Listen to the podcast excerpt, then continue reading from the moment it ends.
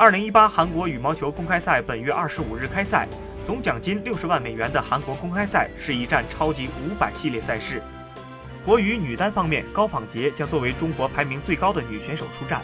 韩悦、陈小欣、蔡妍妍和张怡曼都依靠世界排名入围正赛名单。在加拿大公开赛后没有参加任何比赛的李雪芮，现在排名处在尴尬的六十位，也接连落选了南京世锦赛和雅加达亚运会的参赛阵容。此次韩国公开赛，他将作为资格赛头号种子从头打起，期待早日重回一流集团。不过，公开赛吸引到了包括世界第二山口茜、泰国名将殷达农等在内的各路强手。